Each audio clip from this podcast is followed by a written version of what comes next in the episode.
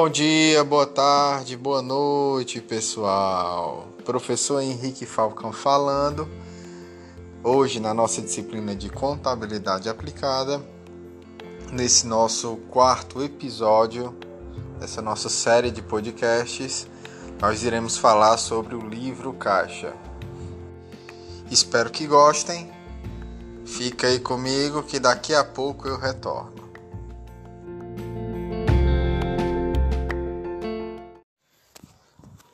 Nesse primeiro bloco, pessoal, é, a gente vai falar sobre a conceituação do livro caixa. Então vai ser um bloco bem objetivo. Na verdade, o podcast como um todo ele vai ser bem objetivo. É, o, semana passada a gente comentou muito sobre o livro diário e o livro razão. Esses dois livros é obrigatórios para as empresas. Como um terceiro livro, né, um, de auxílio, nós temos o livro caixa. E o que é que seria o livro caixa? Ele é um documento que ele pode ser utilizado nas atividades de uma empresa de qualquer porte e nele vão ter registrados as entradas e saídas de recursos de dinheiro, certo? Como eu falei para vocês, proporcionando esse auxílio na, na escrituração contábil. E o livro caixa, dando essa reforçada, ela registra os recebimentos e pagamentos que ocorrem ali diariamente, mensalmente, anualmente e etc. Como, como exemplo, né, para ficar mais claro, lá no, no livro caixa eu vou registrar, por exemplo, a, o pagamento de um fornecedor, vai estar registrado lá. O recebimento de um cliente vai estar registrado lá. Então, entradas e saídas de dinheiro, de dinheiro vão estar registradas aí no livro caixa. É uma forma de auxílio Tá bom? Tranquilo? Então, com isso, a gente finaliza o nosso bloco 1.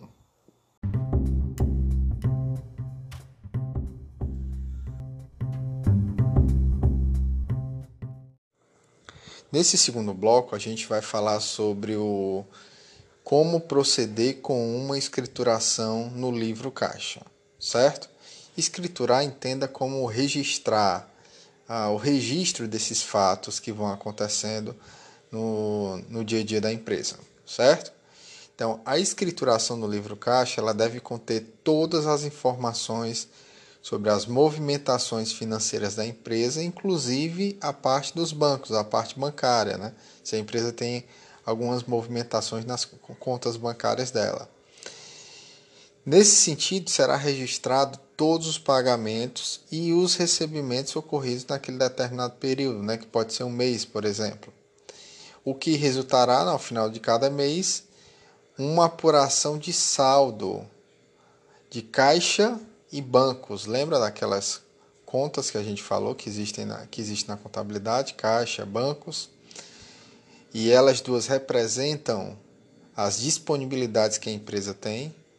Ou seja, então, após esse término, é, após essa, essa escrituração no livro caixa, após esse período de um mês, vão aparecer ali ao final do período a, a soma das disponibilidades da empresa naquela determinada data.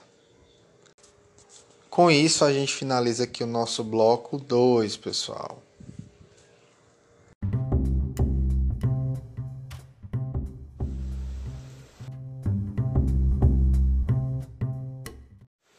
E para finalizar nesse bloco 3, eu peço que vocês acessem ao arquivo que eu disponibilizei na plataforma, que mostre um modelo de escrituração de livro caixa, para ficar mais claro, né, para ficar mais fácil de entender. Então vamos lá. É, vendo essa tabelinha, peço para que vocês abram a tabelinha aí para ficar mais fácil vocês visualizarem isso que eu estou falando. Então, na tabelinha você vai identificar aí escrituração do livro caixa, o mês e o ano, aí você colocaria aqui o mês e o ano, no exemplo a gente tem dezembro, né? 01, folha número tal, só para título de registro. E temos algumas, algumas colunas, a coluna de data, coluna histórico, coluna parcial, coluna entradas, coluna saídas e coluna saldos. Ok? Tranquilo? Então, é, na data, se você for analisar 1 do 12 de, por exemplo, aí 2001, né, para ficar mais fácil da gente entender. Esse XX a gente pode até substituir aí por 20, né, para ser 2001. Então, 1 do 12 de 2001 seria o saldo anterior, é, o saldo no início do mês aí de dezembro desse período. Então, ele tinha aí uma entrada de 10 mil, ele recebeu uma entrada de 10 mil nesse dia, certo? Se você prestar atenção aí, tem uma entrada de 10 mil e não teve nenhuma saída no caso. Parcial é como se fosse, o nome já está até dizendo, uma parcial do saldo, né? Na entrada você entende como as entradas de recursos, as entradas de dinheiro, as saídas você entende como as saídas de dinheiro, algum pagamento que ele realizou e os saldos aí é o, o, o que ele vai ter ali na conta naquele período. Ok? É o, a, a, a soma, né? a subtração aí para você ver o que é que ele vai ter na conta. Então, só teve essa entrada de 10 mil, então, consequentemente, vai ter 10 mil aí no saldo. Aí vejam que no dia 3 do 12, é, ele fez uma venda aí à vista e foi depositado no banco. Então foi uma venda que valeu aí mil reais. Nesse exemplo, pega os 10 mil que ele já tinha lá no saldo, com esse mais um mil que ele recebeu aí dessa venda, fica 11 mil no saldo. Tá vendo, pessoal?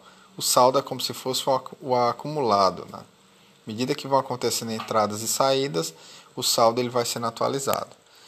No dia 5 do 12, pagamento de salários referentes ao mês de novembro. Então ele teve esse pagamento aí de, de pessoal teve uma saída de dois mil reais.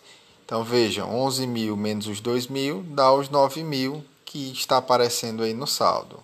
Tranquilo? Se tiver alguma dúvida, vocês me falam lá no, no particular.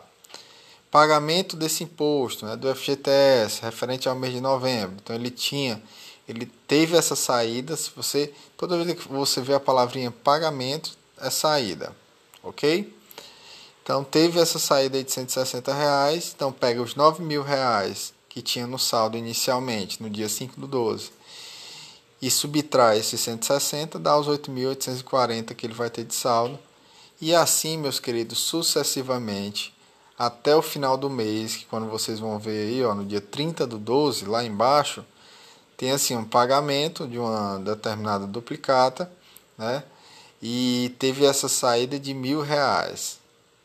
Então, foi feita aí a atualização do saldo, que anteriormente era 9.840, para essa a, subtração aí de mil reais, dando 8.840. Tranquilo? Ao final do mês, você vai analisar que ele teve, se você for fazer o somatório aí, o total do mês, teve 12 mil de entrada, né, que foi só somar a, a, a coluna né, de entradas vai dar 12 mil. E ele teve 3.160 de saídas. Fazendo um pelo outro, né, 12 mil menos 3.160 vai dar os 8.840, que é o saldo atual que ele tem lá na conta naquele determinado dia. Então aqui a gente está mostrando o registro do a escrituração do livro caixa.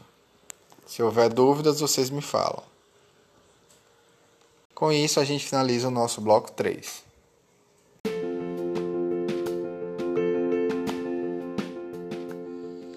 Meus queridos, era isso que eu tinha para passar para vocês. Mostrar o livro caixa, mostrar como ele é escriturado. Espero que tenham gostado. Se houver alguma dúvida, eu fico à disposição.